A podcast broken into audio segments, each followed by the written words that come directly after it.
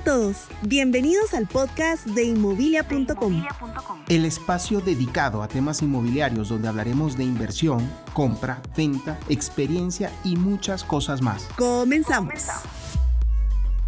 Hola amigos de Inmobilia, bienvenidos una vez más a este podcast si nos estás escuchando en las diferentes plataformas que tenemos o si nos estás viendo a través de las redes sociales. El día de hoy cuento nuevamente con Leslie García de Vázquez. Ella nos está acompañando y vamos a tocar un tema súper interesante que es el tema de cómo daño mi crédito bancario. Y esto es un tema súper importante porque vamos a exponer muchísimas cosas y le vamos a hacer muchísimas preguntas a Leslie y, y creo que nos las va a poder contestar todos. Así que, hola Leslie, ¿cómo está? hola Carlos, aquí muy contenta de estar nuevamente con ustedes. Qué bueno, Leslie, qué bueno. ¿Cómo le ha ido su semana? Todo muy bien, gracias. Todo qué bueno, contento. Qué gracias. bueno. Eso es, eso es positivo, eso es positivo. Bueno, Leslie, eh, como le había comentado, vamos a hablar del tema de eh, crédito, cómo lo podemos perder, eh, cómo somos, cómo estamos mal calificados, cómo podemos ser mal calificados, en fin, vamos a hacerle varias preguntas y una de ellas, vamos a, comenzar con una. ¿Qué es un buró? O sea, eh, esto para determinar quién es el que nos da el análisis de cómo estamos, ¿no? O sea, ¿qué es un buró? Ok, bueno. Nuestro buró crediticio lo emite la Superintendencia de Bancos, ¿verdad? A este tiene pues acceso la, toda la, todo el sistema bancario, todo el sistema que está eh, regulado, ¿verdad? Eh, cooperativas, bancos, financieras, a tener acceso a nuestro comportamiento de pago. Ok. Y em, también nosotros podemos tener acceso hoy en día a poder ver este, este tipo de calificaciones. De hecho, ya nos han hecho mucho más fácil el acceso a esta información. Y normalmente pues nos hemos topado muchísimos que cuando vamos a pedir un crédito nos dicen tienen algún mal récord crediticio, tiene algo en mora, tiene una cuenta incobrable. Sí. Así que, ¿a dónde nos tenemos que dirigir? Bueno, anteriormente era la superintendencia, pero hoy en línea a través de todos nuestros bancos eh, ya podemos tener ese acceso a nuestro buró y poder ver desde ahí mensualmente nuestro récord crediticio. Ah, qué bien, sí, qué bien. Ah, o sea, está más fácil. Ahora, o sea, toda persona puede tener acceso a esa información para ver cómo se encuentra. Correcto. Toda persona que tenga NIT, ¿verdad? Eh, básicamente está registrada en el, y que tenga cuenta, ¿verdad? Que está registrada en el sistema bancario. Claro, eso es importante, está registrada en el sistema bancario. Ahora bien, ¿qué tipos de calificaciones otorga la CIP? O sea, ¿qué tipo de calificaciones, eh, buena, mala, X, Y, Z? Tenemos cinco categorías de, calificación. Ah, interesante. Va desde la A hasta la E, la A siendo la mejor y la E siendo la peor calificación, ¿verdad? Ok. Eh, esta se diluye básicamente, el cliente tipo A es un cliente que paga al día. ¿verdad? Que, está, que está al día en sus pagos, en todo el tema de tarjetas, financiamientos y todo lo que tenga a través de financiamientos. Ok. Esto es importante tenerlo claro, que esta calificación es en base a referencia crediticia, ¿verdad? Nada más. Ok, Luego tenemos nuestra calificación B, que es para clientes que pagan arriba de 60, con mora de 60 días, ¿verdad? que tienen dos meses de no pagar crédito. Luego estamos A, B, C, la C es a 90 días y nos vamos a la D, que son 100, 120 y la E es más de 120.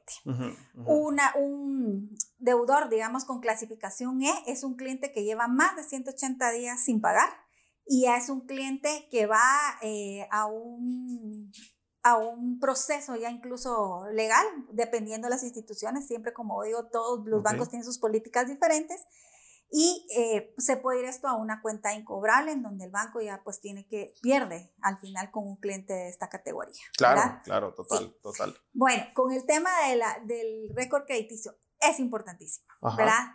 Antes era algo a lo que no le poníamos mucha atención, pero hoy en día el tema de la moral crediticia es importantísimo. Eso o nos abre las puertas o nos cierra para muchas cosas. Sí, porque puedes tener dinero. Correcto. Pero si de repente tienes un mal récord, estás en una calificación E, el banco no te lo va a prestar por confianza. nunca. Exacto. Así nunca, es, Así es. Ahora, ahora, viendo esto, viendo esto, ¿en qué tiempo se borra el historial? O sea, en, o sea, ¿qué tiempo o toda mi vida voy a pasar con esa mm, carga del banco? O sea, ¿cómo funciona eso? No, a ver, tenemos eh, en los accesos que tienen la, mayoría de las instituciones financieras hasta cinco años. Hasta cinco años eh, podemos ver esa, esa calificación, ¿verdad?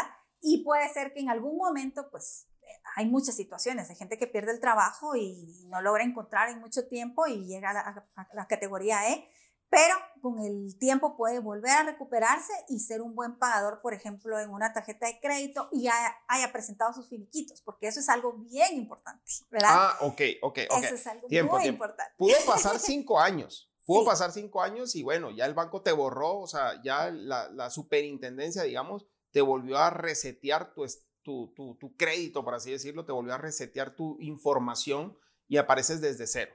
Ahora bien, eh, si quiero sacar una tarjeta de un banco, una tarjeta de crédito, y llego con mi historial crediticio desde cero, ¿el banco me la da o no me la da? Sí, sí han sido buenos deudores en el último tiempo, en los últimos dos, tres años, ¿verdad? Ah, ok, ok. Eh, que, no, que pues no tengan un endeudamiento alto. Al final, para aplicar una tarjeta de crédito, siempre van a ver nuestro nivel de endeudamiento, ¿verdad? por eso es que nos preguntan cuando vamos a un supermercado cuánto gana, eh, más o menos cuánto tiene de egresos, ¿verdad? Para saber hasta qué monto nos pueden dar. Claro. Entonces, eh, sí puede pasar, por ejemplo, que hay mucha gente que quiere sacar un financiamiento y nunca se había dado cuenta que tenía una, una deuda incobrable en alguna institución bancaria. Recuerdo que hubo una institución antes que repartía muchas tarjetas que nunca los clientes las abrieron, se las activaron y esa deuda de 5 quetzales o 15 del seguro subió a 20 mil quetzales, ¿verdad? Y, entonces con el tiempo se dieron cuenta, sí, sí, sí se dieron cuenta que tenían ese problema y bueno, pues tocará ir a negociar una, o pagarla, o presentar que nunca se hizo el gasto, y bueno, eso lleva un proceso. Y luego es algo muy importante. Eh, la gente no sabe luego cómo hacer, porque los bancos no crean que al irles a pagar y al tramitar el finiquito mandan a limpiar las referencias. Esta es una gestión que todos nos debemos siempre de preocupar, de revisar y gestionarla, ¿verdad? Cuando alguien ha caído en una cuenta incobrable, hay que hacer, después de pagar esa deuda, hay mucha gente que llega a un convenio de pago y pasa ese tiempo, tienen que pedir su finiquito y luego tienen que emitirle una carta al banco solicitando que manden a limpiar esas referencias al buró de la CIP, de la superintendencia.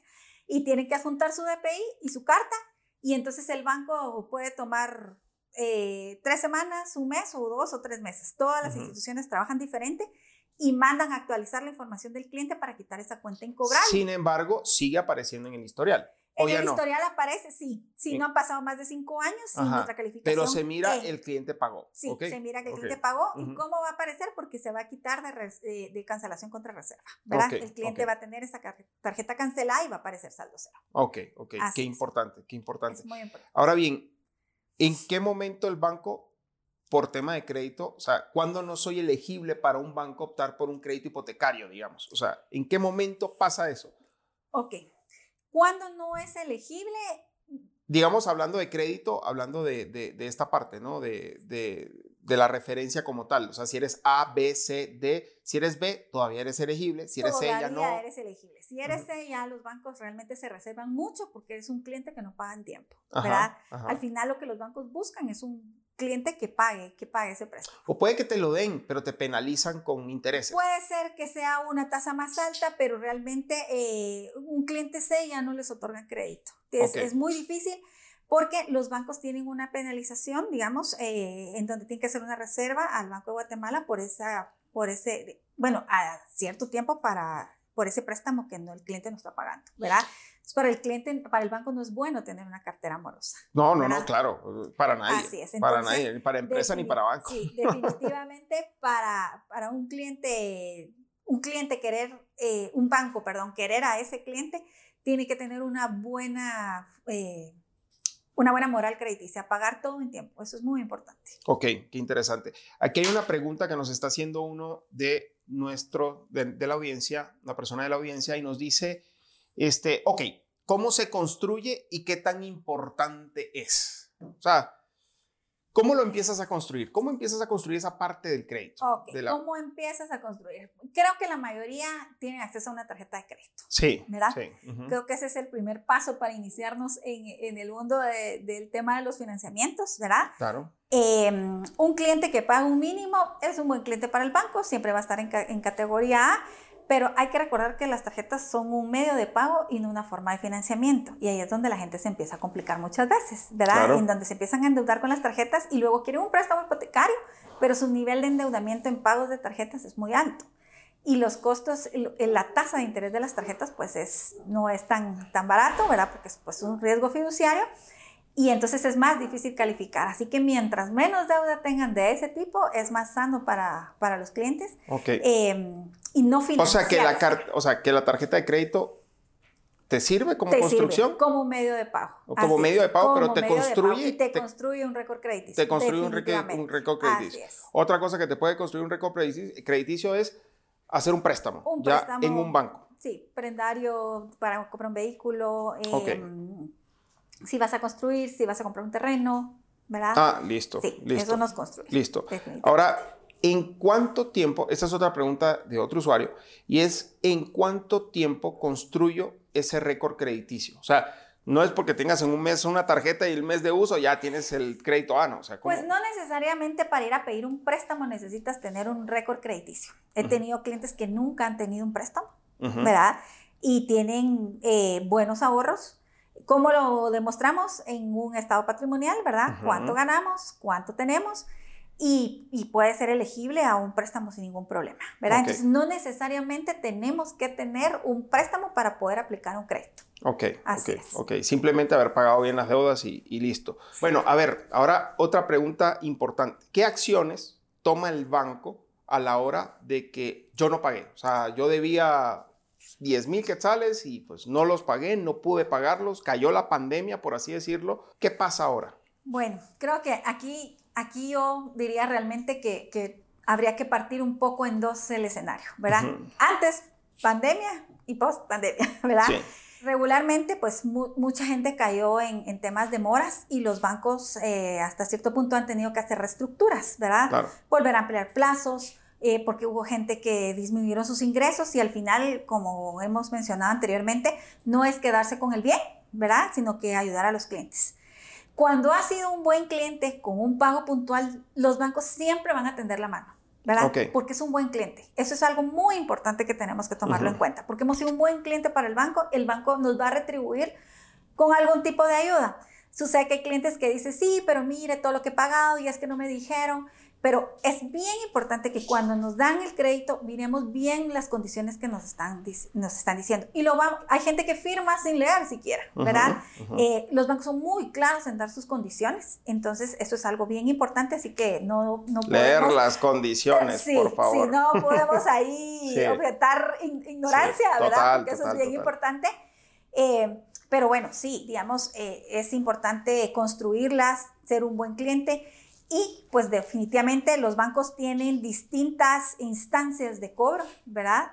Eh, las cuales se han ido regulando mucho, porque pues hubo un tiempo que hubo hasta un tema de un cobro abusivo, eh, pero ya todo eso está que hoy en día es ilegal. Que hoy en día es ilegal, correcto. ¿Qué es cobro abusivo? Un cobro abusivo que nos hostiguen, que nos llamen, que nos, ajá, que nos llamen 50 veces al día y que vimos nuestro nombre en un póster, ¿verdad? o sea, ese tipo de cuestiones nuestras referencias. Eso es algo bien importante. No pueden llamar a nuestras referencias, ¿verdad? Ah, eh, a cobrarles, ¿verdad? Eh, eso es algo que la gente siempre, porque por ahí es donde empieza el tema de situación de cobro, pero la mayoría de bancos realmente eh, tratan como por la buena forma de que el cliente trate de pagar. Yo creo siempre que mucha parte de, esa situación a la gente le genera un miedo bien grande y, y dejan de contestar. Sí. Entonces creo que eso es algo que es bien importante, siempre hay que dar la cara. Mire, no puedo pagar, ¿qué podemos hacer?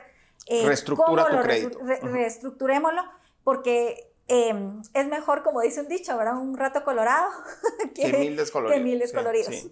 Entonces, pues siempre las instituciones están con, con el buen ánimo de, de, poder, de poder ayudar al cliente, porque al final se forma una relación, es una alianza entre los dos, ¿verdad? Entonces ninguno quiere perjudicar al otro, pero pues bueno, sí tenemos eh, personas que, que, se esconden, que ya no dan la cara y eso al mantener esa comunicación es muy importante. Así que siempre nuestra moral crediticia hoy en día es súper importante si queremos construir patrimonio, ¿verdad? Porque es difícil. ¿Cómo ves tú, o sea, tú que estás en el área de bancas, cómo has visto tú, digamos, la moral crediticia a nivel general Guatemala? ¿Es buena, regular, bueno, mala? Definitivamente la pandemia ha afectado muchísimo, ¿verdad? Ha afectado muchísimo a, las calificaciones de la gente.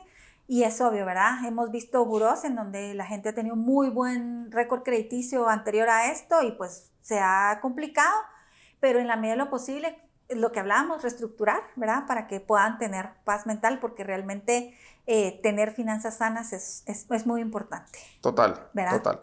Así tiene que ser. Oye, qué importante es. Qué importante, amigos, tomen en cuenta esto. O sea, eh, de verdad, si tienes algún problema con tu banco porque te vas a quedar sin poderlo pagar, es más fácil y es mucho mejor que te acerques a ellos. Yo no sé a qué parte del banco te tendrías que acercar porque el banco es muy grande. O sea, en, ¿a dónde? En las áreas de cobros. Si es tarjeta, hay que ir al área de cobros de tarjetas y hay que ir al área de cobros de préstamos hipotecarios. Una pregunta, ¿y si el banco no te tiende la mano? O sea, si el banco no te dice, mira, no, no te puedo reestructurar y mm, tienes que pagar. Normalmente cuando pasan ese tipo de situaciones es porque un cliente ha tardado demasiado en tomar la decisión. ¿Verdad? Ahí es donde, pues ya lo platicamos en un podcast anterior, en donde vendes tu derecho y sales en tiempo del problema que tienes y no te complicas más. Eh, esa parte es muy emocional, sumamente emocional. Y eh, la gente a veces espera cuando ya tiene el, el agua hasta el, cuello. cuello para poder hacer algo. Entonces, hay momentos para hacer todo. Em, hay que trabajar, es una situación difícil, pero pues tocará por algún tiempo ir a rentar en lugar de tener algo propio mientras se vuelven a interesar y vuelven a hacer un ahorro. Total, total, total. Bueno, la recomendación. Entonces, em, no tengo nada más que preguntarte. La verdad es que nos has solucionado un, o sea, un, montón de dudas que existen. Eh, bueno, sí, una última pregunta. A ver, ¿te pueden meter preso por tener una deuda? No.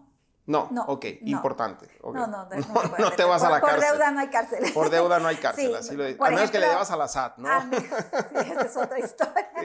Sí, sí, pero por ejemplo, diste un cheque prefechado eh, y salió sin fondos, esto sí es estafa mediante cheque, ¿verdad? Esa es otro tipo, otra situación muy diferente. Ah, Pero por deuda no hay cárcel y lo mejor que puedes hacer es acercarte y, y, pues bueno, a veces puede tomar años en terminar de pagar esa deuda, pero pues tienes que honrarla y, y te, y te, en ese momento pues ya te harán tu finiquito y, y recuperas tu, tu buen nombre. tu buen nombre, que, eso es importante, tu nombre. ¿ya? Ahora te voy a hacer otra pregunta antes de que te me vayas.